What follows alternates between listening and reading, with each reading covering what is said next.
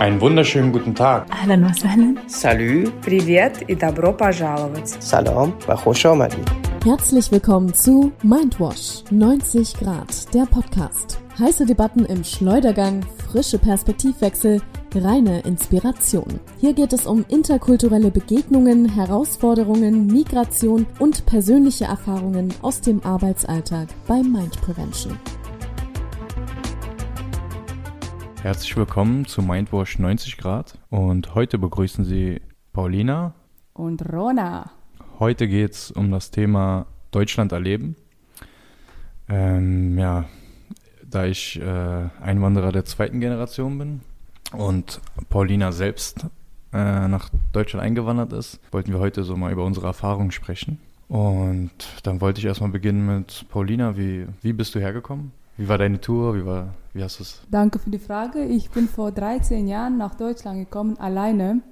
Das ist auch nicht oft der Fall, als Mädchen vor allem, aus einem muslimischen Land. Ich kam als Au-pair-Mädchen, kam direkt nach Berlin und wusste irgendwie von Anfang an, dass ich hier unbedingt bleiben möchte. Genau, und bin mittlerweile seit 13,5 Jahr, Jahren in Deutschland und fühle mich mittlerweile wohl hier. Zwei Fragen. Ja. Aus welchem Land bist du gekommen und wie alt warst du, als du hergekommen Okay, bist? Mann, jetzt muss ich mal verraten, wie alt ich heute bin. äh, ich komme aus Turkmenistan, das liegt in Zentralasien und ich war 21, als ich nach Deutschland gekommen bin.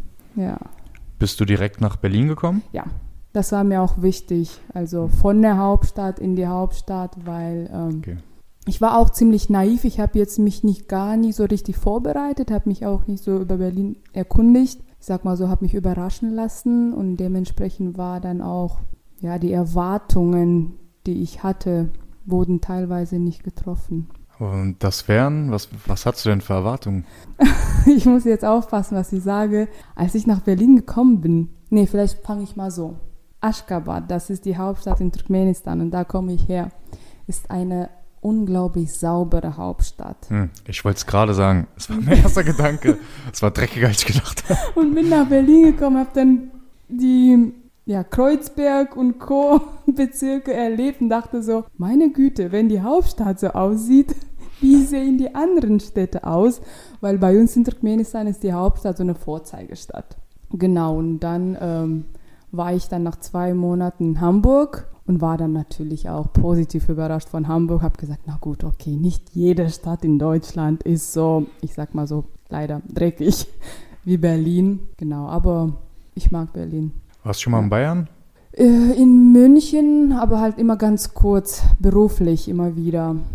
Aber der Unterschied ist schon extrem. Ja, ne? Ist aber okay. ja. Also München, als Berliner denkst du, wow, die Absolut. können vom Boden essen. Aber auch, aber auch Menschen, die Mentalität da auch, äh, da sind auch, ja, da war ich schon überrascht, dachte so krass, so wie Ja. zwei Welten. Ja. Und wegen meinem Akzent dachten halt die Mm, Leute, dass ich halt dieses R, fränkisches R, so bayerisches R, ich so, nee, nee, das ist das russische. Ja. Und deren Dialekt habe ich natürlich auch bis heute äh, Schwierigkeiten zu verstehen. ich meine, du sagst so, also jetzt ging es ja um die Stadt, um die Sauberkeit. Ja. Was ist dir denn als erstes ähm, an den Menschen in Berlin aufgefallen? Ui, Was so ganz anders war oder was du nicht Ja. erwartet hättest? das war für mich gewöhnungsbedürftig, diese Anonymität, die Kälte. Ähm, wie gesagt, ich kam ja als Au pair nach Deutschland und meine Familie war eine deutsche Familie, das war mir auch wichtig. Und ich habe auch meine Gastmutter gefragt, sag mal, kennst du deine Nachbarn hier? Und sie meinte so, ja, wieso? Ich so, naja, ich habe dich nie mit denen reden sehen. Also du hast halt, du sagst halt nur kurz Hallo und gehst weiter. Sie meinte, ja, aber was willst du denn? Was soll ich mit denen besprechen? Dann habe ich ihr erklärt, dass in Turkmenistan du musst so circa zehn Minuten immer einplanen, wenn du rausgehst, weil halt jeder wissen will. Also nicht jeder, aber schon die Nachbarn, mit denen du schon eng zu tun hast, wie es dir geht und was du so machst. Und das hat mir am Anfang schon gefehlt. Und aber irgendwann habe ich mich auch dran gewöhnt und das auch lieben gelernt, dass ich mal in Ruhe gelassen werde und nicht jedes Mal äh, alles erzählen muss, teilweise auch.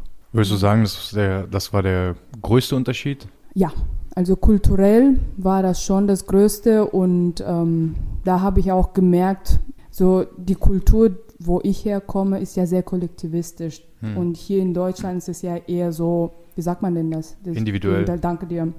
Genau. Und ähm, das war gewöhnungsbedürftig, aber ich habe auch ganz schnell die Vorteile der äh, Kultur auch entdeckt und habe das auch für mich genutzt. Und ja, aber ansonsten die Pünktlichkeit, die ich eigentlich sehr schätze, die gibt es in meiner Kultur nicht so wirklich, aber ich glaube, das kennst du auch. Ähm, aber ich fand das sehr angenehm. Ich wusste, okay, um 14 Uhr bin ich verabredet und die Person ist da auch um 14 Uhr. Das heißt, ich kann mich auch irgendwie, ich kann meinen Tag planen, besser planen. Das fand ich auch sehr positiv.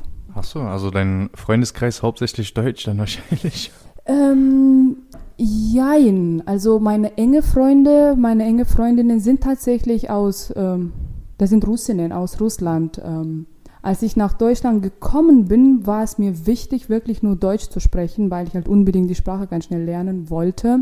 Und ähm, aber als Au pair bist du halt hier komplett alleine, kennst niemanden und ich habe dann natürlich auch andere Au pair Mädchen kennengelernt und die sind natürlich aus unterschiedlichen Ländern. Und ähm, aber ich habe ja hier mein Abitur nachgeholt. Ich war die einzige Ausländerin und ich war so stolz darauf, dass ich die einzige war. Und ähm, meine Mitschüler, die waren total lieb, die haben mir total geholfen und mich unterstützt. In Abi-Zeiten und im Studium habe ich natürlich hauptsächlich mit äh, Deutschen zu tun gehabt und da sind auch einige Freundschaften entstanden. Respekt erstmal, dass du mit 21 hergekommen bist und noch dein Abitur gemacht hast.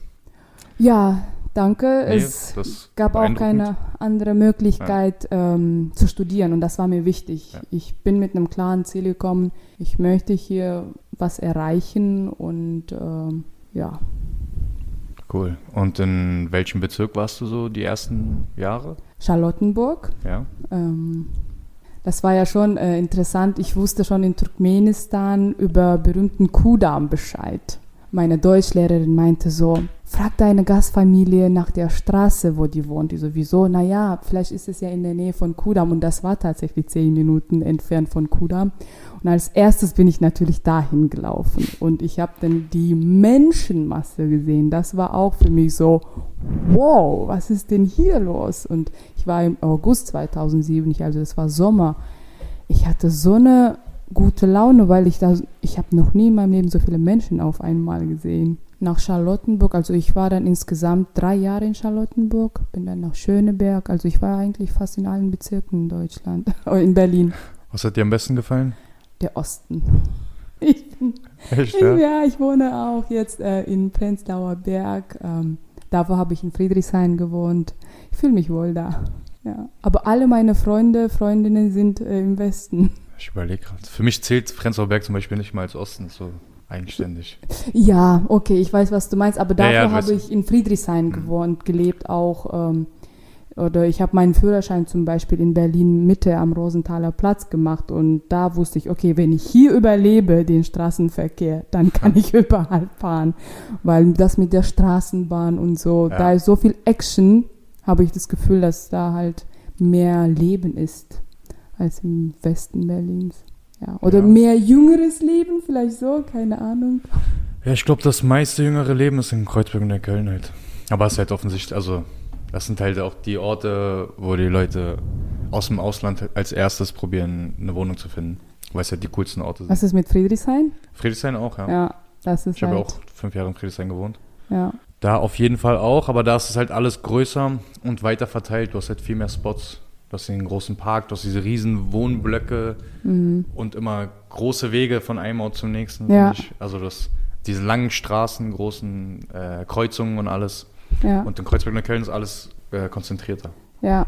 Ich habe am Boxy, am Boxhagener Platz ja, okay, das ist noch was gewohnt anderes. und das ja, ist da halt, ja Hotspot. ja, deswegen, ja, ich war auch schon traurig, die Ecke zu verlassen, aber ich dachte so, come on, Prenzlauer Berg ist jetzt auch, ah nee, Entschuldigung, ich war dann von Friedrichshain, bin ich nach ähm, Kreuzberg-Tempelhof umgezogen, zwei Jahre da gewohnt und bin jetzt in Prenzlauer Ja. Boxy ist ja so der erste Geburtsort der Gentrifikation, das ist ja komplett gentrifiziert. Also der erste Ort in Berlin, den ich gesehen habe, wo wirklich keiner mehr aus Berlin war. Ja. Aber es ist dann weiter rübergegangen, Kreuzberg. Und genau das liebe ich, dieses Multikulti. Ja. Du fällst gar nicht auf. Du bist halt wirklich einer von vielen und ich habe mich so wohl gefühlt. Aber deswegen liebe ich auch Berlin. Also ich fühle Mhm. mich sehr wohl hier. Ja. Du hast deine Ruhe hier. Ja, das, das klingt Kein so Überwacher, komisch. das klingt so komisch, aber ich habe meine Ruhe, ich habe auch meine Freiheiten hier, für die ich wirklich auch kämpfen musste. Ja, ich weiß, was Ja. du meinst, ne? Weil sonst zu Hause wahrscheinlich, wenn du was machst, hast du immer Angst, ey, der sieht mich, der erzählt es meiner Mama oder der erzählt es dem, der immer dieser, dieses dritte Auge über dir, was noch wacht. Ja, ja, das ist ähm, leider so. Aber dazu muss ich auch sagen, selbst wenn äh, man jetzt so weit weg umgezogen ist, heißt nicht automatisch, dass man die Freiheit hat. Also ich habe die Erfahrung gemacht, die Familie war und ist immer noch präsent im Kopf. Ich habe wirklich Jahre gebraucht, bis ich für mich, bis es in meinem Bewusstsein angekommen ist, hey, ich kann und darf machen, was ich möchte. Es gibt keinen mehr, der mir sagt, das darfst du nicht machen, weil du ein Mädchen bist oder eine Frau bist. Aber bis das ankommt wirklich, das ist ein langer Prozess. Ja, das glaube ich. Ich meine, das sind ja Sachen, die mental von deinen Eltern noch einfach über Jahre hinweg Ja. eingetrichtert wurden. Ja. Und ich meine, selbst bei mir ist so manchmal, ich denke halt komplett unabhängig und dann telefoniere ich fünf Minuten mit meiner Mutter und dann ist schon wieder, "Ah, was willst du von mir? dann dachtest du, du bist jetzt selbstständig und fit im Kopf und dann können die Nee. dich mit einem Satz wieder runterziehen. Ja, aber trotzdem, ähm, dazu muss ich auch sagen, ich habe liebe Eltern. Ja. Ich habe auch guten Kontakt Klar. zu meinen Eltern, aber ich glaube, das kennt jeder Ja, das- Kind, jedes Kind. Eltern können auch nervig sein und es ist dann auch gut so, wenn man Abstand hat. Ich meine, die Triggerpunkte, die man hat, davon Ja. wurden 80 Prozent wahrscheinlich von deinen Eltern installiert. Na klar, von daher. Ja, cool. Und äh, wie war das so mit Beziehungen? Was waren so deine ersten Freunde oder hattest du Freunde, also dein jetziger Freund ist Deutscher? Ja, Und wie war das mit ihm zum Beispiel? Also was hattet ihr für Barrieren oder Sachen, die ganz komisch für dich waren? Hm. Darf ich vielleicht mit meiner ersten Beziehung, meiner Gastfamilie klar. anfangen? Also jetzt nicht mit dem Partner als Mann, sondern als erste Beziehung zu den so, Deutschen. zu den Deutschen, ja. ähm, erzählen, weil ich musste gerade spontan daran denken, ähm, dass meine Gastmutter, das hat sie mir nach Jahren erzählt, sie meinte, Paulina, ich war dir so dankbar, dass du aus ganz anderen Kultur zu uns gekommen bist. Ich meinte, wie meinst du das? Am Anfang konnte sie es nicht begreifen, warum ich nicht freiwillig den Müll runterbringe. Und irgendwann ist sie zu mir gekommen und hat mir gesagt, sag mal, äh, magst du mal den Müll runterbringen? Ich habe gesagt, äh, ja, muss ich das machen? Weil in meiner Familie haben das immer meine Brüder gemacht oder mein Papa. Ich habe nie mich mit dem Müll beschäftigt. Und für sie, sie musste es erstmal begreifen. Und als ich ihr das erklärt habe, habe ich gesagt, du, ich habe gar kein Problem damit, zeig mir wohin, was. Und in Deutschland ist ja Mülltrennung sehr wichtig, das musste ich auch erstmal lernen. Und oder zum Beispiel, das hat sie mir letztes Jahr meine Gastmutter erzählt, also wir haben ziemlich engen Kontakt weiterhin. Und sie meinte, Paulina, ich muss immer wieder daran denken und daran erinnere ich mich gar nicht mehr. Ich habe sie anscheinend sehr oft gefragt, ob ich in meinem Outfit, so wie ich aussehe, rausgehen darf, ob es so okay ist. Und sie konnte es nicht verstehen. Sie meinte so, ja, natürlich kannst du so rausgehen. Ich meinte so, ja, aber ist meine Hose nicht zu kurz oder ist mein T-Shirt oder mein Rock nicht zu kurz? Sie meinte so, nein, Paulina, es ist in Ordnung, du kannst so rausgehen. Und in Turkmenistan konnte ich nicht einfach so rausgehen. Ich habe dann natürlich entweder böse Blicke erhalten oder halt meine Eltern, vor allem meine Mutter hat gesagt, Mensch, kannst du nicht einen längeren Rock tragen oder musst du unbedingt eine Hose, eine Jeanshose tragen. Also solche Kleinigkeiten, die für die Deutschen gar nicht nachvollziehbar sind, aber als eine äh, muslimische Frau, das sitzt halt sehr tief. Und Ja, also das sind auch Probleme, die wir, also das hatte ich in meiner Familie genauso. Selbst wenn ihr so lange in Deutschland Ja, natürlich. seid, krass. Du, du bist ja trotzdem ein bisschen in deinen eigenen, Bubble. in deiner eigenen Bubble, ja. Ja, Und so war das ja auch ein bisschen strukturisiert. Also ja. bei meinen Cousinen war es gleich. Es wurde natürlich mit den Jahren, wurden sie immer emanzipierter. Mhm. Es hat sich verändert, aber am Anfang war das noch sehr präsent, auch bei uns. Darf ich fragen, ob du eine Schwester hast? Ich habe eine Schwester, ja. Und wie ist es mit ihr? Meine Schwester macht eigentlich, was sie will. Sie ist sehr, also sie ist schon sehr emanzipiert und sehr stark für ihr Alter. Auch, Mhm. war sie schon sehr früh, auch sehr tough. Also die macht da, was sie will.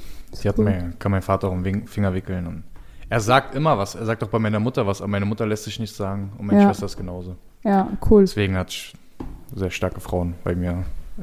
Ja, aber da muss ich auch sagen, äh, das kostet sehr viel Kraft, sehr viel Kostet. Energie. Ja. Wenn du das dir, wie sagt man das, erzwingen musst in Mhm. manchen Fällen, ja, wenn das nicht selbstverständlich ist. Oh, da sind so viele verlorene Kräfte, denke ich manchmal, die man für was ganz anderes einsetzen kann, könnte. Aber nichtsdestotrotz ist es wichtig. Also ich meine, selbst wenn du, also als Mann, wenn du in dieser Kultur aufwächst, Ja, zum Beispiel mein Vater hat nicht gesagt, er hat es nicht verboten, sondern er hat halt gesagt, äh, kannst du nicht dich so oder sonst hin, aber warum läufst du so rum? Mhm. Weil in seinem Kopf muss er das ja auch sagen. Aber wenn sie sagt, nein, will ich nicht, dann ist auch vorbei für ihn. Weißt du? Also ja, er es ist so eine, das ist so installiert in ihm. Das muss er halt dann sagen, äh, sonst sieht es schlecht aus oder er denkt, er muss es sagen. Ja, Und wenn sie Kontra gibt, respektiert er es. Ja. Okay, fertig. ja, also er besteht nicht darauf. Aber ich hatte an, meine Onkel zum Beispiel waren ein bisschen strenger Ja, und mein Cousin. Also ich bin mit sehr vielen Cousinen aufgewacht, Ja. aufgewachsen.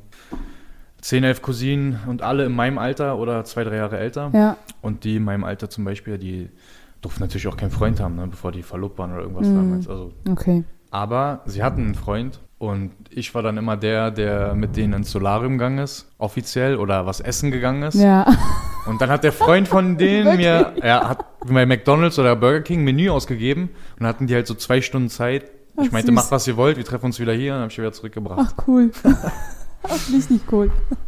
Ja. nee, auch das war ja ein Thema am Anfang, aber ganz kurz, ähm, als ich dann meinen, Deut meinen ersten deutschen Freund hatte und ähm, ja, da habe ich schon gemerkt, dass mein Bruder mich gefragt hat, naja, und was, und willst du dann irgendwann einen Deutschen heiraten oder was? Ich so, ja, wieso nicht? Naja, das sind ja keine Moslems. Ich so, naja, äh, so what? Also ich bin da total entspannt und mein Bruder kennt mich. Ich bin also sehr sturer Mensch. Wenn ich was vorhabe, äh, werde ich das auch machen. Und ähm, dann haben sie das auch irgendwann akzeptiert und ähm, meinen jetzigen Partner lieben sie. Und selbst wenn sie sich kaum verstehen, er kann halt nur ein paar Standardsätze auf Russisch. Mhm. Und ja, aber mein Bruder lernt Deutsch um, und halt, Okay. um mit ihm zu kommunizieren. Und der ist ziemlich schlau, mein Bruder. Der kann richtig Das gut Deutsch. ist, also, Richtig gut. Dafür, dass er sich das alles beibringt. Und er ist in Turkmenistan.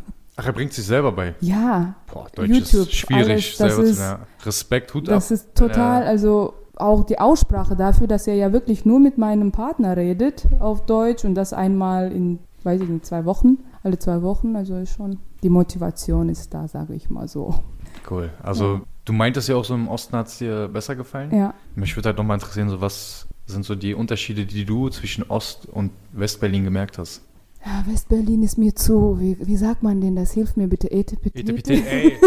Das lag mir auf der Zunge. It's not me. Ich bin, ich bin sehr pragmatisch und ich Ja. bin easygoing und ähm, ja, wobei das muss ich auch vielleicht erzählen. Äh, in Turkmenistan habe ich halt immer, wenn ich zur Arbeit gegangen bin, sah ich immer top aus mit High Heels, super geschminkt, immer halt. Du musst da in solchen Ländern gut aussehen als Frau. Da ist dann so eine permanente Konkurrenz, sage ich mal so. Und dann bin ich nach Deutschland gekommen und hatte halt meine High Heels und so, bin zur Volkshochschule mit meinen High Heels am Anfang, bis ich dann irgendwann begriffen habe, äh, das ist einfach unbequem und kein Schwein zieht sich so an. Habe das ziemlich schnell gemerkt ähm, und was ich ziemlich schnell verstanden habe, dass die Deutschen subtil flirten. Das war auch für mich so am Anfang. Also in Turkmenistan, du kannst nicht, weiß ich nicht, 100 Meter laufen, ohne jetzt von Männern irgendwie Küsschen zu bekommen oder keine Ahnung was. Und in Deutschland hat sich keiner interessiert für mich. Das war auch am Anfang so, okay, was ist denn hier los? Auch das habe ich bei meiner, mit meiner Gastmutter besprochen. Sie hat sich kaputt gelacht. Das ist wirklich ein Unterschied. Kommt natürlich drauf, an, wo du bist, aber auf jeden Fall bei der, ich weiß ganz genau, was du meinst. ist ganz witzig, dass du es mit den High Heels sagst, weil meine Frau ist halt aus Italien Ja. und die hatte nur High Heels. Und alle waren wirklich mindestens 13 Zentimeter oder so. Mhm. Und sie konnte auch darin rennen, tanzen, sie konnte Mhm. Sport machen darin. Ja. Das war halt, in Italien trägt jeder High Heels. Genau. Und sie kam hierher und hat nie keine anderen Schuhe gehabt. Ja. 30 High Heels fertig. Und immer, ich dachte immer, was machst du da? Warum folterst du dich so? Und für sie war es auch so ein Schock, dass niemand mit High Ja. Heels rumläuft. Du gehst in einen Club mit Sneakers. Und nachdem ich ihr die ersten paar Nike Air Max geholt habe und sie sich da reingesetzt, also wirklich Ja. den Fuß da reingepackt hat, Da war sie auch, okay, jetzt Ja. verstehe ich's. du läufst ja wie auf Kissen. Ja. wenn du Miles trägst normal. Ist halt wirklich ganz anders. Ja, also ich habe immer noch ein paar High Heels, das ist mir auch wichtig so, wenn ich mal ausgehe, aber ansonsten für den Alltag, also das muss immer alles total bequem sein. Das ist auch wichtig, genau. Also das ist der einzige Unterschied, wo ich jetzt so an den Westen denke. Das ist mir ja zu etepetete. Was würdest du sagen? Mm, Ja, würde auch sagen, zu Etepetete. Osten ist halt wirklich mehr richtige Arbeiter und ist auch eine ganz andere Mentalität. Hm, Sind tougher, weißt du? genau. Die mögen Ehrlichkeit, die schätzen Ehrlichkeit. Und im Westen kommt es mir so vor wie mehr, die wollen lieber angelogen werden. Hm. Entschuldigung für alle, die aus dem Westen uns zuhören. Ja, ja, ach, das ist jetzt auch nur so eine Westen. sehr Das allgemein, so, sehr ja. allgemein formuliert. Das ist jetzt, äh, kannst Ja. natürlich nicht auf jede Person Ja, klar. Ja. Wie gesagt, meine ganzen Freunde sind in Charlottenburg und so. Von daher. Ähm, ich habe da noch so ein kleines Spiel, so ein Berlin-Spiel für dich, wenn du Okay. Lust hast. Okay, Das sind nur 15 Fragen. Das haben wir das letzte Mal mit Beatrice auch gemacht. okay. Und ich dachte, wir probieren das einfach nochmal. Aber Muss ich auf alle Fragen antworten? äh, du musst einfach nur sagen, das oder das. Ach so, du kriegst, auswählen, Genau, okay. du kriegst die Mhm. Auswahl zwischen zwei. Es geht, es geht um Berlin. Okay. Berlin-themed Fragen. Und ja, starten wir einfach mal. Also, Neukölln oder Charlottenburg? Neukölln. Habibi. Wowereit oder Müller? Wovereit. Okay. Techno oder Soul? Techno. Club Mate oder Spezi? Äh, Spezi. Falafelteller oder Eisbein? Hm, Falafelteller. Wannsee oder Müggelsee? Ähm, Mügelsee. Contemporary oder Breakdance? Boah, Contemporary. Aber das war nicht so einfach für mich. Schlägerei oder Gruppenumarmung? Das zweite natürlich. Gleisdreieck oder Girlie? Girlie. Zoo oder Tierpark? Tierpark. Mit Auto oder mit Fahrrad? Auto, definitiv Auto. Ordnungsamt oder Polizei? Hm. Ordnungsamt. Curry 36 oder Mustafas Gemüsekebab? Mustafas Gebirge Wirklich? Kebab, ja. Ich bin Tori, nicht so sorry. Curry. Nee, ich bin nicht so Curry. Spaß, alles gut. Okay, und jetzt eine ganz wichtige Oha. Frage. Wenn du dich mit jemandem triffst, ja? Döner ohne Zwiebel mit Kräutersoße oder Döner mit Zwiebeln und Knoblauch? Mit allem. Alles darf rein. Oh, das Okay, ist wow, wichtig. skrupellos. okay, sehr sympathisch. Cool. Warum Müggelsee als Wannsee? Ja, ich habe da mehr Erinnerungen. Meine Mama war vor zwei Jahren hier mit meiner Nichte und wir waren sehr oft in Müggelsee. Deswegen, Mhm. Da verknüpfe ich einfach mehr Erinnerungen. Obwohl ich in Potsdam studiert habe und schon oft in, am Wannsee war, in den Pausen und so. Aber ich verbinde halt mit Müggelsee so Ja, sehe ich genauso. Also, ich bin aus Köpenick, von daher Müggelsee. Stimmt, also ah, das muss ich Sollte man vielleicht nicht ins Wasser, aber das muss jeder sich se- selbst entscheiden. Ja, da muss ich vielleicht noch zu dem Auto oder Fahrrad was erklären. Ja, das wäre mein nächster. Fahrrad habe ich mehrmals versucht. Also ich habe Fahrrad zum ersten Mal hier in Deutschland, bin ich Fahrrad gefahren mit 21 Jahren. In Turkmenistan fährt ein Mädchen kein Fahrrad. Und ähm, ja, ich habe hier zweimal Unfall gehabt. Und dann habe ich gesagt, okay, jetzt sollte ich vielleicht das lassen. Ich fühle mich nicht so sicher auf Hm. dem Fahrrad. Selbst wenn wir jetzt in Berlin schon mehrere Fahrradwege haben, aber in Berlin sind auch so viele Fahrradfahrer wo ich dann denke, okay, nur wenn es halt so eine Kurzstrecke ist, fahre ich mit Fahrrad, aber ansonsten, Ja, das Verhältnis zwischen Auto und Ja. Fahrradfahrer ist leider schon vorbelastet hier in Berlin. ja. Da, also ich fahre selber jeden Tag Fahrrad, Mhm. seit ich zehn bin, Ja. überall hin, auch durch Ja. die ganze Stadt. Ähm, aber ich sehe halt selber, dass die meisten Fahrradfahrer fahren halt, da achtet keiner drauf. Ja. Die fahren mal in der Mitte der Straße, fahren über Rot, denken halt, sie, denen gehört die Straße, aber vergessen halt immer, dass der eine eine Karosserie hat und du halt nur mit einem Helm maximal Ja. auf dem Fahrrad bist. Ja. Ja, ich weiß, was du meinst. ja, da wollte ich eher BVG sagen, aber na gut. Was meinst du? Ah, ja, BVG, mit ja. Öffi, ja, das ist Stimmt. dann äh, irgendwie angenehmer und teilweise auch schneller. Ja. Wobei jetzt mit Maske ist es jetzt nicht so angenehm, aber ja. Da hast du auch recht. Und Tierpark? Warum Tierpark? Auch Erinnerungen. Dadurch, dass ich in Friedrichshain gewohnt habe und bin dann mit meiner Mama und meiner Nichte auch sehr viel, oft im Tierpark gewesen. Ja, finde ich auch, Ja. ist der bessere Park. Ja. Ist einfach viel größer. Ja, mehr zu erleben, vor allem mit Kindern. Und auch genau, und auch diese Ch- Möglichkeiten zu chillen, mal Ja. zu picknicken, das fand ich total ähm, sympathisch, so sehr angenehm, ja. Und warum Girlie? Als Gleisdreieck? Und dann habe ich Also ich meine jetzt den neuen- ich gesagt, Der neue Gleisdreieck, muss man dazu sagen. Der- deswegen. Alte Schrott. Ja, aber der neue. und beim neuen Gleisdreieck, ich war nicht so oft da. Okay. Aber ähm, der Park ist schön, das stimmt. Ich habe Girlie gesagt, dann in der Sekunde habe ich auch gedacht, ach Mensch, hätte ich mal Gleisdreieck Nein, nein, gesagt. ist auch aber ein ich bisschen versuche fies, dass so ich jetzt noch dafür zur Verantwortung zu ziehe. antworten, damit Ja, es halt aus dem Bauch Nee, es war super. Ich Ja. wollte dich nur ein bisschen ärgern jetzt und nochmal nachhaken. Auch das musste ich lernen, dass meine Meinung zählt. Meine Meinung zu sagen. Und ähm, zum Beispiel, als ich Abitur gemacht habe, das war was Neues für mich, dass du auch für die Beteiligung, für die aktive Beteiligung benotet wirst. Das wusste ich gar nicht. Und am Anfang war ich natürlich wegen der Sprache sehr schüchtern, zurückhaltend. Also ich bin kein schüchterner Mensch, aber dadurch, dass ich erst seit zwei Jahren in Deutschland war und mit dem Abi angefangen habe, dachte ich, ah, nee, und das sind alle Deutsche, ich habe mich nicht so getraut. Und dann habe ich gemerkt, es fiel mir schwer, meine Meinung zu sagen und zu verteidigen, weil ich es als nie in Turkmenistan gelernt habe. Ich habe auch nicht gelernt, meine Meinung zu äußern, ohne jetzt irgendwie böse Blicke zu bekommen, ohne irgendwie Angst zu haben, dass ich jetzt irgendwas sage, was gar nicht passt. Und Das ist echt krass. Also der Unterschied von da nach hier ist. Wie, Naja, lange, dich, wie lange hast du gebraucht, bis du, das, bis du überhaupt diese Umstellung hinbekommen Ja, hast? gute Frage. Also, wie gesagt, das mit der Meinung ist mir ja erst während Abi aufgefallen, weil unter Freunden ist es klar oh, gar, gar kein Problem, aber in dem Abitur habe ich mich vor allem in Politikwissenschaften sehr schwer getan. Also Thema Politik, da habe ich mich gar nicht getraut, irgendwas dazu zu sagen. Das hat schon ein paar Jahre gedauert, bis ich dann irgendwann gemerkt habe, hey, du darfst und du sollst deine Meinung sagen, vor allem wenn du jetzt als Frau etwas erreichen möchtest und in Deutschland brauche ich keine Angst zu haben. Deswegen meinte ich auch, das sitzt sehr im Kopf, also im Mhm. Be Unterbewusstsein und das an die Oberfläche zu bringen und sich das bewusst zu machen und das jeden Tag anzutrainieren, ist nicht so einfach.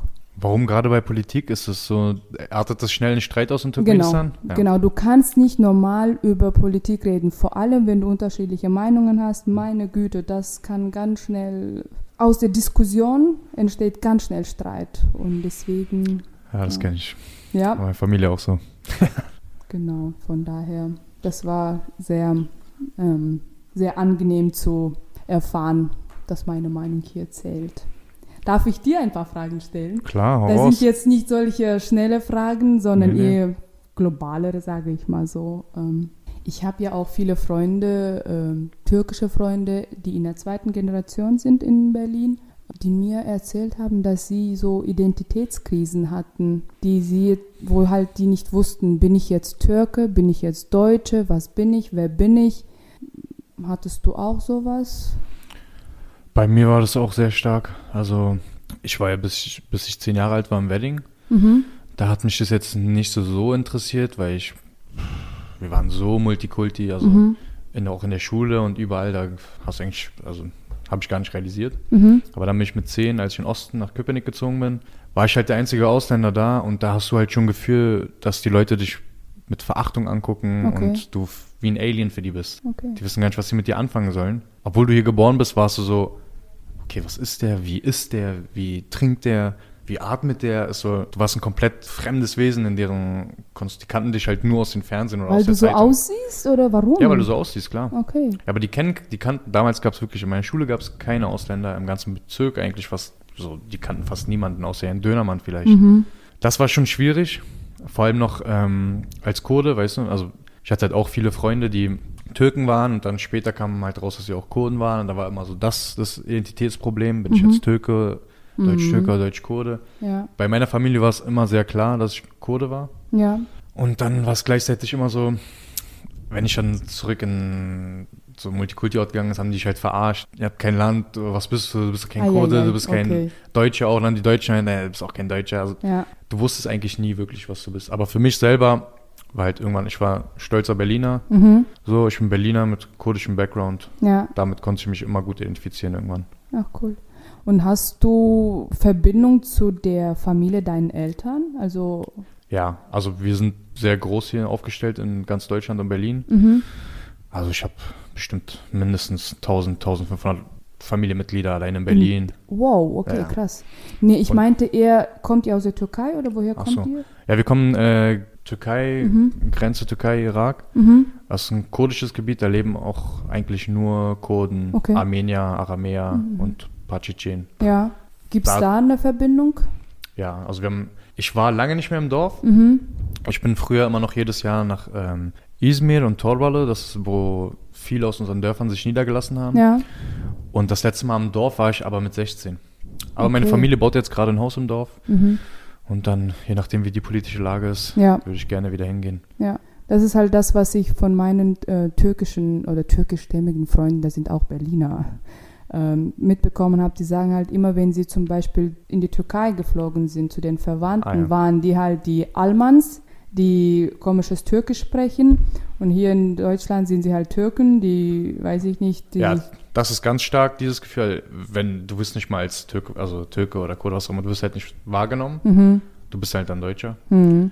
Und hier wirst du halt auch, wurdest du halt nicht von den Deutschen, nicht mal vor deinen Lehrern, vor, von den Bezugspersonen als Deutscher Ja. wahrgenommen. Du warst Ja. halt immer der Ausländer. Ja, Also da gab es nicht mal so, bis ich, glaube ich, 17, 18 war, Mhm. oder wahrscheinlich sogar noch später, bis zur Uni wahrscheinlich, ja, habe ich niemanden auch einmal hören sehen, ja, aber du bist ja Deutscher. Ach, weißt du, und es krass. war immer, ja, aber du bist ja, weißt du, du bist ja Kurde. okay. Also, die würden dir niemals dein, also die wurde dein Deutschsein nie bestätigt von irgendjemandem, sondern bevor die den Satz aussprechen konnten, haben sie schon mal klargestellt, ja, Ja. aber du bist ja Kurde, du bist ja kein Deutscher.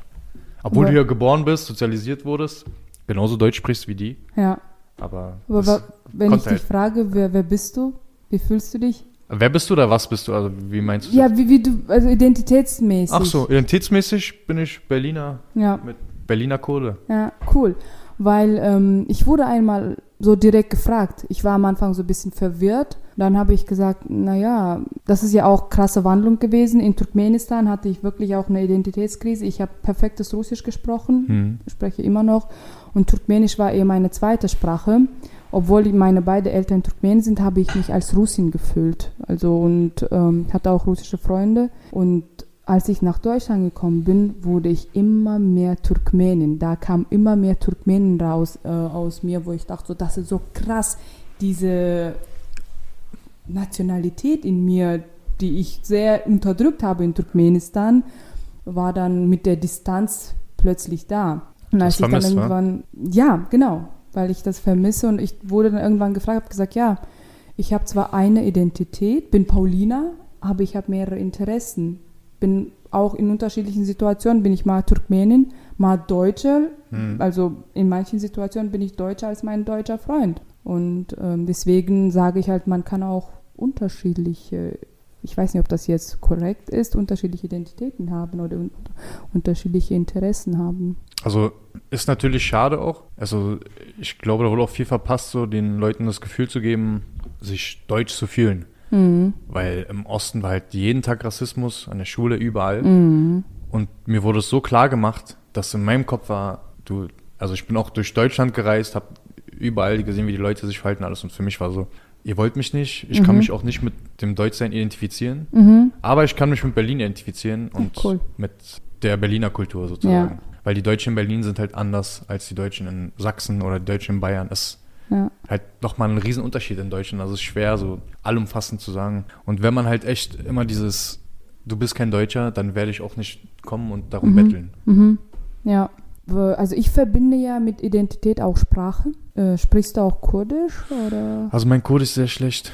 Ich verstehe Okay. schon. Also Mhm. du kannst mit mir reden. Ich kann standardmäßig Beleidigung, wie geht's dir, was machst du, Ja. so Basic-Sachen. Aber mein Türkisch ist schon besser. Ach, dein Und- Türkisch, okay. ja. Mhm. Und ich hatte halt, also Englisch und Deutsch ist wie Muttersprache für mich, weil ich ab der zweiten Klasse schon Englisch hatte und dann eigentlich immer Englisch Cool, und das im, Ost, um, im Osten, sorry, Nee, das musste sein. Das hatte ich in, tatsächlich in Wedding, ne? Also ah, okay. in meiner Schule in Wedding ähm, hatten wir ab der zweiten Klasse Englisch und Französisch. okay. Und dann bin ich halt in der vierten in den Osten gekommen und Ja. die haben halt erst mit Englisch angefangen. Und ich Ah. konnte schon fließend Ja. sprechen. Cool. Dann war das so richtig Unterforderung. und meine Französischkenntnisse sind immer noch wie von der zweiten und dritten Klasse. Also Okay. hat sich nicht geändert. Ganz Abitur Also eigentlich nichts dazu gelernt. Luft nach oben. Ja. Das heißt, Mit deinen Kindern würdest du welche Sprache sprechen? Äh, Deutsch? Deutsch, Englisch, Italienisch. Ich habe ja Wow. eine Tochter und ich, Ja. also ich rede mit meiner Tochter eigentlich so Deutsch, Englisch. Ja. Meine Familie redet nur Kurdisch mit ihr. Mhm. Also meine Tanten, meine Mutter, Ja. mein Vater, alle.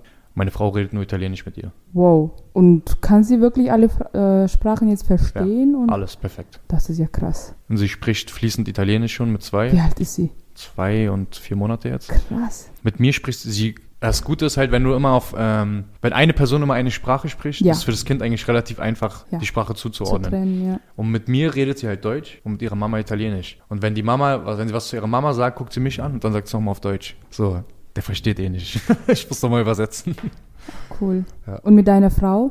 Äh, reden wir Englisch die meiste Zeit, weil es mir einfach leichter fällt. Manchmal, also vor allem am Anfang. Aber mittlerweile reden wir auch Deutsch. Sie spricht halt mittlerweile eigentlich perfekt Deutsch. Okay. Aber manchmal, wenn ich, manchmal fällt es mir auch mittlerweile leichter, Sachen Ja. auf Englisch zu erklären als auf Deutsch. Ich meine, wir fehlen dann voll auf die Wörter auf Deutsch. Ja. Weil das meiste, was ich konsumiere seit 10, 15 Jahren, ist auf Englisch. Die meisten Sachen, die ich mir angucke, sind auf Englisch. Das Bücher, also es Ja. Zu, das ist in meinem Kopf schon so drin, dass ich dann so schnell switche, sobald es schwierig wird. Würdest du sagen, dass deine Frau in Deutschland angekommen ist? Nicht 100 Prozent. Okay. Sie vermisst schon noch viele Sachen. Mhm. Aber sie ist auf jeden Fall schon, also es ist schon viel besser als vorher. Sie ist jetzt Okay. erst vier, fünf Jahre hier. Ah, okay. Ja, ja, sie krass. ist noch nicht lange hier. Okay. Also wir haben uns kennengelernt und danach ist sie erst Okay, später krass. hergezogen. Also dafür spricht sie halt schon wirklich Okay, sehr gut Deutsch und mhm. Kommt auch sehr zurecht. Mit der Bürokratie Oh und allem hat sie halt echt noch Probleme und mit dem, dass du halt in Deutschland nur kriegst, nur Sachen kriegst, wenn du auch Druck machst. Mhm. Zum Beispiel mit Ämtern oder beim Arzt oder bei Sachen. In Deutschland werden die dich halt immer nach hinten verschieben oder ich muss dir halt erstmal erklären, dass du in Deutschland auf dein Recht bestehen musst, weil sonst Mhm. werden sie es dir nicht geben. Ja. Also sie werden probieren dich irgendwie, ja, kommst in zwei Wochen, aber wir, wir haben leider keinen Termin frei. Aber wenn du da bleibst und Druck machst, das sind sie halt nicht gewohnt, Ja. kriegst du eigentlich immer, was du willst. Mit dem. Und höflich bleibst natürlich noch, aber Ja. du musst immer ein bisschen Druck noch machen, sonst Ja. werden die dich halt wegschieben. Und da, das hat sie am Anfang noch nicht so verstanden. Das war für sie, sie kam dann so und war halt frustriert. Warum geben wir erst in vier Wochen oder so einen Termin? Da meinte ich, ja, du musst Stress machen und dann kriegst du halt auch morgen einen Termin. Mit Bürokratie hast du jetzt äh, Erinnerungen bei mir hochgerufen, die jetzt nicht so angenehm waren, sind. Ausländerbehörde, Stichwort. Oh, Also das ist wirklich ein Ort, wo ich glaube, ich sag mal so, fast jeder Migrant oder jede Migrantin ähm, wirklich Ängste hatte.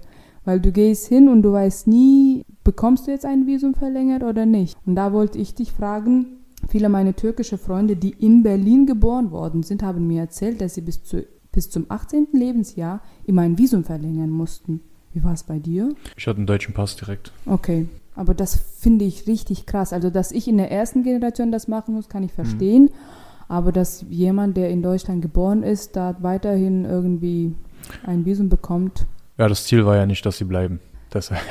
Ja, aber wenn sie du es jetzt hier geboren wurdest Ja, und weiß ich nicht, 15 Jahre schon hier gelebt hast, wie sollst du jetzt irgendwo in einem anderen Land funktionieren? Also, das finde ich krass. Das ist schwierig. Also mein Onkel ist auch hier geboren. Der einzige von den, als, also von den Geschwistern meiner Mutter Mhm. ist der einzige, der hier geboren wurde von den sieben. Und der ist auch abgeschoben worden. Dann Ach, mit 22. Aber der, okay, der war auch rein und raus aus dem Gefängnis. Ah, okay. Dann haben sie ihn halt abgeschoben und für Ja. den war es trotzdem schwierig, Fuß Ja, zu fassen. Und für Leute, die halt wirklich hier sich ordentlich benommen haben und nichts gemacht haben, das ist echt, das ist Mhm. echt ein Schlag ins Gesicht. Also anders kann man es eigentlich nicht sagen. Ja. Weil ich gucke teilweise zum Beispiel Freunde von mir, die hergekommen sind, aus Italien oder so und seit zehn Jahren hier wohnen. Mhm. So viele von meinen Freunden haben halt echt jetzt einen deutschen Pass bekommen. Mhm. Hat zehn Jahre gedauert natürlich, Ja. aber du kommst halt maximal zurück nach Italien. Ne? Und zwar relativ easy für die, muss ich sagen. Mhm. Weiß ich nicht. Bin da auch jetzt nicht so drin, aber Ja. ich habe auch viele Freunde. Also klar, ich habe ja mit Heroes und allem, ne, war ich ja immer in Neukölln eigentlich, Mhm. so meine ganze Jugend. Und 90 Prozent meiner Freunde da hatten eine Duldung. Mhm. Und die haben halt immer gebetet, dass es verlängert wurde. Aber das macht ja was mit einem Menschen. Ja, ja, diese Duldung, das ist ja diese ständige Existenzangst. Was ist morgen? Bin ich immer noch hier oder nicht? Und da kann man sich ja gar nicht so richtig sein Potenzial entfalten. Das ist so, finde ich, extrem schade, sowas. Ja, es setzt dir so eine Wand vors Gesicht. Ja. Klar, und du hast halt ständig Angst, ne? Mhm. So, das ist alles hier, aber es ist temporär. Ja. Und da ist halt die, vom Ankommen kann keine Rede sein. Ja. Von daher. Meine letzte Frage an dich. Ähm, ich weiß zum Beispiel, dass, ähm, auch das habe ich von meinen Deu äh, deutsch-türkischen Freunden gehört, dass die Erwartungen von den Eltern sehr hoch waren, weil die halt gesagt haben, okay, wir erste Generation, wir haben dafür gesorgt, dass wir hier in Deutschland Fuß fassen und ihr wurdet hier geboren. Also dann müsst ihr unbedingt das, das, das, das, das erreichen. Wie Äh, war es bei dir? Bei mir war es genauso, sogar noch mal exponentiell höher, weil mein Vater der einzige aus dem ganzen Dorf war, der studiert hat Okay. hier. Mhm. Also der hat sein Abi drüben gemacht, ist mit 18 rübergekommen Mhm. und hat dann studiert halt. Dann. Mhm. Und, ähm, auch aus ärmlichsten Verhältnissen überhaupt selber geschafft halt alles und deswegen Ja. war sein Ansehen halt groß. Dann war die Erwartung an den Sohn noch größer und dann war so, ey, wenn du nicht studierst, dann Land verlassen. Also das war der Kon, also das war was mit die Einstellung, mit der ich jeden Tag zur Schule muss. Also so richtig Druck jeden Tag. Magst du erzählen, wie es dir dabei ging, wie du dich gefühlt hast? Es ist sehr belastend gewesen. Also immer, ich wollte immer nur mein eigenes Ding machen. Mhm. Und das Problem ist halt bei dem, dass die Eltern halt große Erwartungen haben und alles, aber die Eltern verstehen nicht, wie du aufwächst. Mhm. Sie verstehen nicht die Sozialisierung, die du hier bekommst. Also sie können schwierig, sie können nur mit Druck arbeiten, weil das ist alles, was sie kennen. Ja, So die Mütter, die Väter, die machen immer Druck, weil sie ihre Eltern und die ganze Familie und alle ihnen immer Druck gemacht haben. Und sie denken halt, dieser Druck ist das, was dir dann hilft. ja, Aber wenn du nicht mal die Sozialisierung deines Kindes verstehst oder probierst zu verstehen, ja, ist es auch schwer, ihm den, also diesen Ansporn so zu vermitteln, dass sie halt auch Lust darauf haben, weißt du? Mhm. Es ist mehr so wie eine ewige Kritik. Warum machst du das? Warum machst du das? Hör auf damit. Bringt dir Ah. nichts, bla bla bla. Aber anstatt probieren da, zu probieren, dahinter zu gucken, probieren sie halt wirklich die Sachen zu verteufeln, weil sie denken, das hilft dir nicht auf deinem Schulweg. ja, Weil sie es halt nicht kennen. ja, na klar. Also Aber zu reden, schwierig. hast du versucht, mit denen zu reden, das zu erklären, oder? naja, sie haben halt gesehen, dass ich dann Sachen, ich habe halt viele Sachen einfach nur gemacht, um sie ruhig zu stellen, Ja, als ich jung war. okay, und habe die nie durchgezogen, weil ich keinen Bock drauf hatte. Mhm. Okay. Und ich bin auch ein Sturbock ja, und dann mache ich es einfach nicht. Also Ja. ich mache es dann kurz und dann, wenn du Sachen nicht aus Überzeugung machst, dann machst du die kurz und wenn es schwer wird, hast du denkst, ja, wozu? Weißt du? ja, War viel so, dass ich probiert habe, sie so, all die Dinge so zu machen, wie sie es möchten und Ja. irgendwann habe ich realisiert, ey, so wirst du nie weiterkommen und nie glücklich im Leben. ja, Und dann habe ich einfach mein eigenes Ding gemacht. Und ich wusste, es wird sie am Anfang stören, aber wenn sie sehen, ich komme mit meinem eigenen Ding voran, dann sind sie trotzdem stolz und freuen sich. Vielleicht ist das nicht der Weg, den sie sich gewünscht haben, aber Ja. da müssen sie durch. Wenn ich den Weg machen würde, den sie haben wollen, dann muss ich mich halt auch im Erwachsenenalter irgendwann fragen, bin ich eigentlich ein selbstständiger Erwachsener oder habe ich hm, mir alles einreden lassen? Und am Ende bist du unglücklich, weil du die Sachen nicht selber entschieden hast. Ja. Dann denkst du dir dein Leben lang, hätte ich mal, hätte ich es mal so und so gemacht, hätte ich Ja. es mal so und so gemacht. ja, Das denke ich mir jetzt schon von meiner Jugendzeit, ja, aber ich habe relativ früh die Kurve bekommen. Ich bin halt auch, was für meine Familie sehr untypisch ist. Mit 19 oder 20 bin ich ausgezogen. wow, okay. Bei einer WG mit Ja. einer guten Freundin von mir und Mhm. habe dann alleine gewohnt. Mit Und einer das- Frau. Nee, eine Freundin von mir. Ja, aber. Kumpeline. Okay, also Atze, sagen wir beim Auslands. Richtige Atze von mir. ich würde sagen, in meiner Kultur gibt es keine Freundschaft zwischen Mann und Frau. Deswegen, Das habe ich auch- Deswegen habe ich so betont. Ja, spät realisiert, aber ich hatte dann irgendwann, also Ja, meine alte Mitbewohnerin war, ein, ja, sie war auch eine hübsche blonde Frau, aber sie Ja. war wie meine Schwester. okay. Weißt du, also wir hatten so ein enges Verhältnis. Ich Ja, hätte- könnte da gar nicht an andere Sachen denken. Also es Ja. war, ich habe das auch erst, als ich in den Osten gezogen bin, richtig realisiert. Aber auch wahrscheinlich, weil ich viele Cousinen hatte und ich bin Mhm. halt nur mit Frauen aufgewachsen. okay. Klar, auch mit Männern, aber ich meine, ich hatte immer viele starke Frauen um mich rum, wo Ja. die auch das Verhältnis gleich war. Ja, Also zueinander. Dann bei den Eltern vielleicht anders oder bei den Älteren, mhm. aber zwischen uns war immer so Augenhöhe oder sie haben mich Cool. geknechtet, was sehr oft vorkam. Wie ist die, wie ist die Situation mit Erwartungen von den Eltern heute? Äh, da muss ich mal überlegen. Also klar, sie haben immer Erwartungen, aber also sie sagen mir immer noch die Sachen, wie Mhm. sie es wollen und Ja, macht es doch so, macht es doch so, aber sie wissen, da kommt nur von mir. Ja, mache ich aber nicht. okay. Ich mache so und so und sie Ja. wissen halt, ich werde es halt auch so durchziehen. ja, Und dann sind sie manchmal sauer oder irgendwas, aber dann müssen sie durch. Also ich mache mein Ding. Also mir ist nur wichtig, wie meine Frau, meine Tochter, was gut für die ist. ja, Hm, Was meine Eltern glücklich macht, klar, ja. kannst du noch drüber nachdenken, Mhm. aber das ist bei mir dritt- oder viertrangig. ja, klar. Als erstes zählt, wie ist meine Familie glücklich, mit welcher Entscheidung. Ja. Wie ist denn bei dir mit dem Druck? Wahrscheinlich extrem, ne? Das ist nochmal ein anderes Nee, Level. Nicht Oder- mehr, nicht nee? mehr. Die haben, meine Eltern haben es mittlerweile verstanden, dass ähm, ich einfach mein, also ich meine, meine Eltern beziehungsweise meine Mutter hat mich ja dabei unterstützt, nach Deutschland zu kommen, Hm. weil sie halt gemerkt hat, okay, ich passe einfach nicht in diese Kultur. Ich war schon als Mädchen immer wie ein Tomboy. Ich habe immer mit Jungs Fußball gespielt draußen. Mein Papa hat immer gesagt, warum fragen die Nachbarjungs, ob du rauskommst, Fußball zu spielen und nicht nach deinen Brüdern. Ich war halt schon immer sehr wildes Mädchen und das hat halt nicht in die Kultur gepasst. Das war immer mit Stress verbunden. Und dann hat meine Mutter gesagt, na gut, okay, ich helfe dir mal auszuwandern. Es hat auch Jahre gedauert. Ich habe letztens mit meiner Mutter telefoniert und habe gesagt, sag mal, kann es sein, dass ihr immer noch hofft, dass ich nach Turkmenistan zurückkehre? Und die Antwort hat mir das Herz gebrochen. Sie meinte, ich werde nie aufhören, darüber nachzudenken. Ich meine, sie, ja, aber du weißt ja, dass es nicht passieren wird. Sie meinte, ja, lass mir die Hoffnung. Und da habe ich halt verstanden, okay, das war schon nicht so einfach für meine Eltern, die einzige Tochter quasi loszulassen. Aber um mir zuliebe, die wussten, dass es wichtig ist, mich in Ruhe zu lassen. Und ich bin auch dankbar dafür. Klar, also ich meine, dass die Hoffnung noch da ist, zeigt ja auch nur, wie sehr sie dich liebt und ja, dass ja auch absolut. nochmal was ganz anderes in, in so einer muslimisch geprägten Kultur, also eine, Ja, dass dieses Gefühl zwischen Kind, Mutter und Kind ist Ja. halt sehr, die Bindung ist sehr stark. ja, Meine Mutter wünscht sich auch bis heute noch, dass ich jetzt bei ihr um die Ecke ziehe, ne, da wo ich Ja. in Köpenick aufgewachsen bin. Ja. Aber sie, ich habe ihr halt hundertmal gesagt, ich bin rausgezogen mit 19, weil ich dann nicht mehr sein wollte.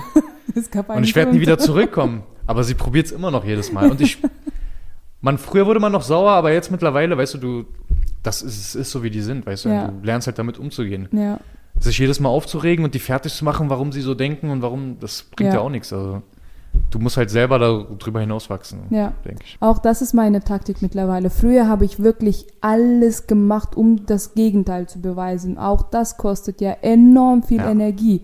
Und heutzutage denke ich so, mein Gott, dann sag einfach ja und mach dein Ja. Ding. Ja, Da das so sparst du so Tipp. viel Nervenenergie für mich in der, in der ersten Stelle und dann auch Hm. für meine Eltern. Und ja, man mir ist- arrangiert sich dann irgendwie. Ist dir oft, auf, also mir ist oft aufgefallen, dass, wenn ich probiere es zu erklären und so ganz normal zu diskutieren darüber und warum das nicht gut ist, was sie denken und alles, dann ist immer so, solange ich nicht sage, was sie hören wollen, ist so Durchzug. Ah ja, okay, aber warum? Zieh doch trotzdem dahin. Also komm doch trotzdem. Ja, ja. Es ist situationsabhängig, sage ich mal so. Ähm, aber Ja, ich bemühe mich auch mal, äh, meinen Eltern Sachen zu erklären, Hm. damit sie wirklich mich verstehen, meine Welt verstehen. Und äh, ich sehe auch, dass sie es versuchen, mich zu verstehen. Es fällt ihnen schwer, weil das merke ich, das kommt dann irgendwann nochmal in einem Gespräch das Gleiche und dann wiederhole ich einfach das Gleiche. Und dann merke ich, okay, je öfter ich darüber rede, irgendwann werden sie es akzeptieren müssen. Und, aber es gibt auch Situationen, wo ich einfach denke, so einfach Ja sagen und ein Ding durchziehen. ja, das meinte ich. Ja. Klar. Man Ja. muss probieren zu erklären. Lust. Genau. Man sieht so manchmal, Hm, wollen sie es nicht hören. ja. Cool, also was mich noch interessieren würde, was hast du schon äh, Erfahrungen mit der deutschen Polizei gemacht? In der Zeit, in der du hier warst? Nee, ich überlege gerade. nee, Also was immer anständige. ich bin ein Bürgerin. braves Mädchen gewesen. Aber mit Aber- Ordnungsamt. Ja. Ich habe einmal unerlaubt gegrillt. Dann an meinem Geburtstag, mein 25. Geburtstag, und da war auch eine Grillfeuerstelle. Und dann meinte sie, nee, nee, die ist nicht mehr up to date, die müssen dahin 25 Euro zahlen. Ich so, na toll. Ja, das ist auch noch so eine Sache an Berlin. Ordnungsamt und das Grünflächenamt nehmen sich immer sehr wichtig. Hm. Also es gibt Leute, die machen einfach nur ihren Job Ja. und die kriegen dann den ganzen Hass ab und werden von den Autofahrern oder von den Leuten dumm angemacht, aber es, dagegen über den Leuten stehen dann nochmal 80 Prozent der Mitarbeiter, die, ach, ich habe schon so viel schlechte Erfahrungen auch mit dem Ja. Ordnungsamt und Grünflächenamt, die nehmen sich so Sachen raus, manchmal, die eigentlich nur die Polizei dürfte und die gehen davon aus, dass du es nicht weißt und Okay. dann probieren sie einfach. Du hast mich ja vorhin in deiner Fragerunde gefragt, Ordnungsamt oder Polizei. Und ich habe ja sofort Ordnungsamt gesagt und habe mich dann nachher gefragt, warum ich nicht die Polizei gewählt habe, weil ich eigentlich keine schlechte Erfahrung mit Polizei gemacht habe. Ähm, und dabei ist mir der Gedanke gekommen, in Turkmenistan Polizei ist etwas sehr Negatives. Du hast Angst davor. Du hast wirklich, sobald du die Polizei siehst und irgendwie merkst, sie kommen auf dich zu, du zitterst. Ja, da kannst du nicht mit der Polizei diskutieren. Und hier musste ich auch das lernen, dass Polizei nicht unbedingt etwas Böses von dir will. Das war auch so ein Learning Mhm. für mich. Ja, also ich muss sagen, das ist bei mir aber genauso.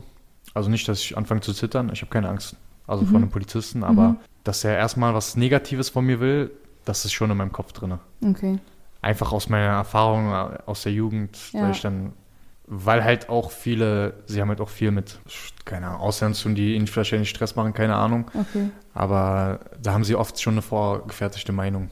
Da sie jetzt auch viel mehr Ausländer einstellen, also viel mehr Leute mit türkischem, Mhm. kurdischem, arabischem Background einstellen, ändert es sich wahrscheinlich gerade, Mhm. aber es ist immer noch viel so, sie kommen an mit der Einstellung nicht, hallo, guten Tag, sondern mit, was soll der Scheiß?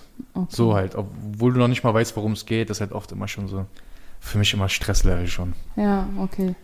Aber eigentlich, wenn man immer nett und cool bleibt, kann ja nichts passieren. Wollte ich gerade sagen. Aber Also- ich hatte auch schon andere Erfahrungen. ja, Aber gut, können wir für einen anderen Podcast aufheben. ja.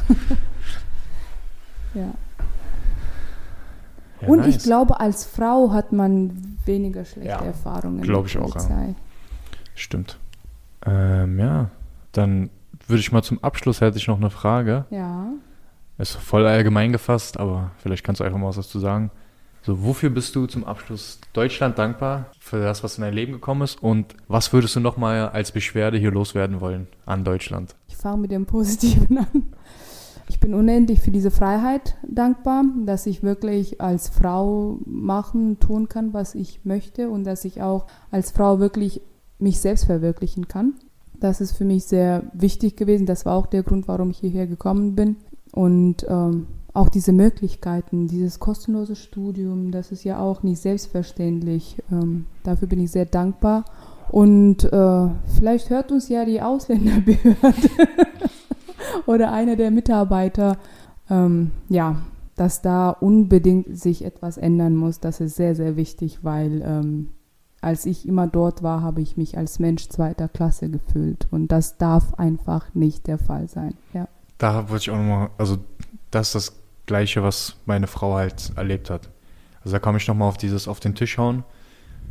Die behandeln dich so wie Dreck in Das Ausländerbehörde. sein. Das ist unglaublich. Meine Frau ist da hingegangen, die Frau redet vor Oma herab, sie schreit sie an, oh, Ja. grundlos, Ja. schickt sie weg, sagt, nee, mache ich nicht. Und dann gehe ich mit und mache der Frau eine Ansage und dann kriegt sie alles.